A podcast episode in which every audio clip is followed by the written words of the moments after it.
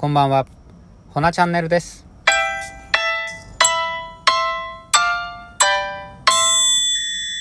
はい、こんばんは。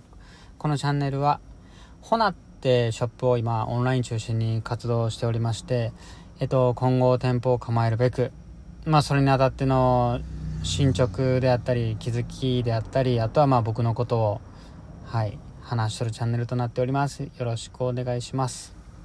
で、今日は何話そうかなと思いまして、あのー、最近、まあ最近っていうかもうずっともう前々からなんですけど、なんか優しいとか強い男、なんていうんですか、こう強さって何なんかなってすごいずっと思っていて、うん。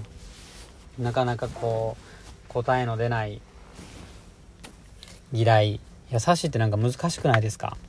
自分がこう優しいかな思ってやってたから実は優しくなかったりとか。そうそれでうん。であの毎朝あの Voicy っていう音声アプリ配信聞いててでそのパーソナルさんで鴨頭さんってご存知の方もおるかと思うんですけれどもあの YouTube 講演家っていうのも有名な。そうほんでその鴨頭さんも優しいか強さっていうテーマで今日の話されてたんですよ。でその鴨頭さんが持ってきてたあのエピソードがすごいなんか僕の中でグッとくるものがあってでそれもぜひ今回あのね紹介したいなと思ってはい。でそのエピソードっていうのがあの大阪桐蔭あの野球で強豪校のの2014年のメンバーで中村さんっていうキャプテンが、あの、その世代、引っ張ってはったんですよね。そう。で、もちろんあの、中村さん優勝されて甲子園で。うん。ただ、その優勝までの道のりが、まあそんなにね、もちろん、あの 簡単なものではなかったんですよ。で、まあその、うん。えっ、ー、と、道のりっていうのが、まあ、あの、先輩、歴代でこうね、甲子園で優勝されて、で、俺たちもみたいな感じで、で、個々の技術は本当に過去、稀に見る、なんかもう、うん、実力の持ち主が、たくさん集まったんですって、メンバー。ただチームって見るとその各々がこう我が強いせいかあまりまとまりもなくで監督からもそのこのままじゃあかんって甲子園で優勝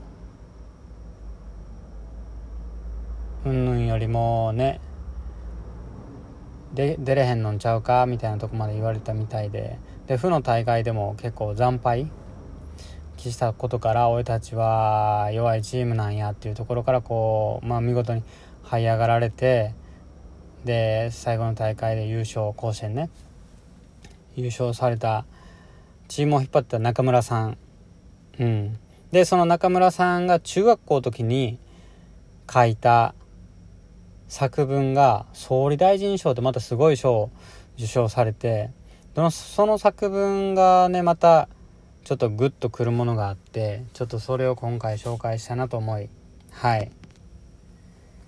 あの僕も記事見つけたんでちょっとシェアしますね。はい。読みます。僕には絶対叶えなければならない夢があります。僕には体に障害を持った友達がいます。体の右半分は麻痺していて右手はブラブラしていますが右足は少し動くので解除すると歩くことができます。塩化障害もあるので食べ物は細かく刻んだものにとろみをつけて解除でゆっくり食べれます。水分は多く飲めないのでお腹に開けた胃ろからチューブを通して注入します。それから失語症もあり全く声が出ません。文字盤も使えないので自分の意思を伝えることはできないのです。とても不憫な生活を送っています。その友達と知り合ったのは僕が小学5年生の頃4年前です。僕が野球の試合に出るようになり、対戦相手だったことを友達になった。その子は同級同級生と思えないくらいに野球が野球が上手だった。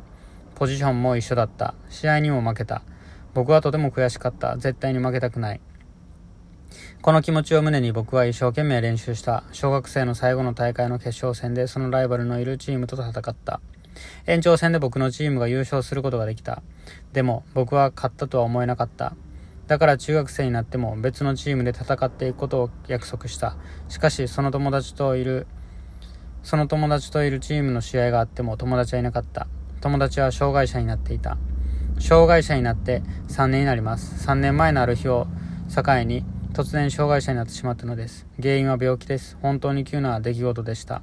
当時僕は大きなショックで友達を受け入れることができませんでした。そんな友達を見て初めかわいそうだと思ってしまいました。でも一生懸命にリハビリに取り組んでいる友達の姿を見ていると僕はかわいそうと思うのは良くないことだと思うようになりました。なぜかというと、人に対してかわいそうと思うことはその人を見下しているように思ったからです。友達は障害を持ちながら一生懸命生きてるのに、上から目線は傲慢で大変失礼なことだと思いました。このことは友達に対することだけではなく、すべての障害者に対して共通する気持ちです。障害者になりたくなった人は誰もいません。そして誰もが障害者にならないという確率はゼロではないのです。友達のように突然病気になるかもしれないし、事故に遭って怪我をしたり、またどんな災害に出くわしてしまうかもしれません。もし僕がそうなったとしたら想像するだけでも辛いことですが、そんな時僕は人から同情されたくないと思います。かわいそうと思われたくないのです。人間はどのような障害を背負っていようと、とも命ある限りは生きていかなければならないことはみんなに平等に与えられていることです。ただ生きていくための条件がいいか少し悪いかという差だけのことだと思います。だから僕は障害者を見てかわいそうと思うことが許せなくなりました。僕はお見舞いに行くと友達の車椅子を押して出かけることがありますが、よく他人の視線を感じることがあります。自分と違う人を見ると違和感を持つ人が多いのだと思います。でも自分と人は違っていて当たり前なのだし、その他人を認めることは最も大切なことだと思います。世の中の全ての人が自分と違う他人を受け入れることをこそ差別のない社会の実現につながっていくように思います。友達のためにも僕は野球を一生懸命頑張り、プロ野球選手になり活躍します。はい。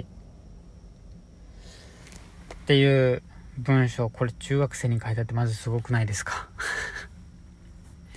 本当に。うん。で、その、優しいとか、強さっていうのが何て言うんでしょうこううん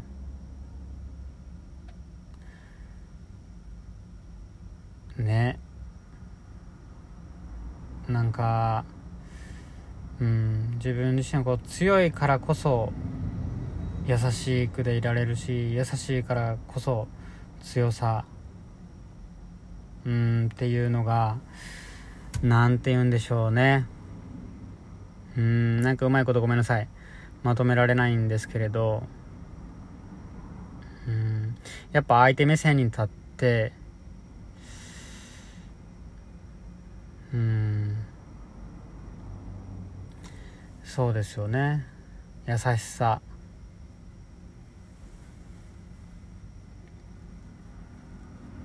難しいね。うんでもこの文章を読んでなんか僕ももしかしたらかわいそうとか同情してしまう部分ももちろんあるかと思うんですけどでもそれってすごいこうおこがましいことでうんみんな平等でその中村さんもこの文章で書いてありましたけど他人を認めることうん大切やなと本当改めて思いました。うん。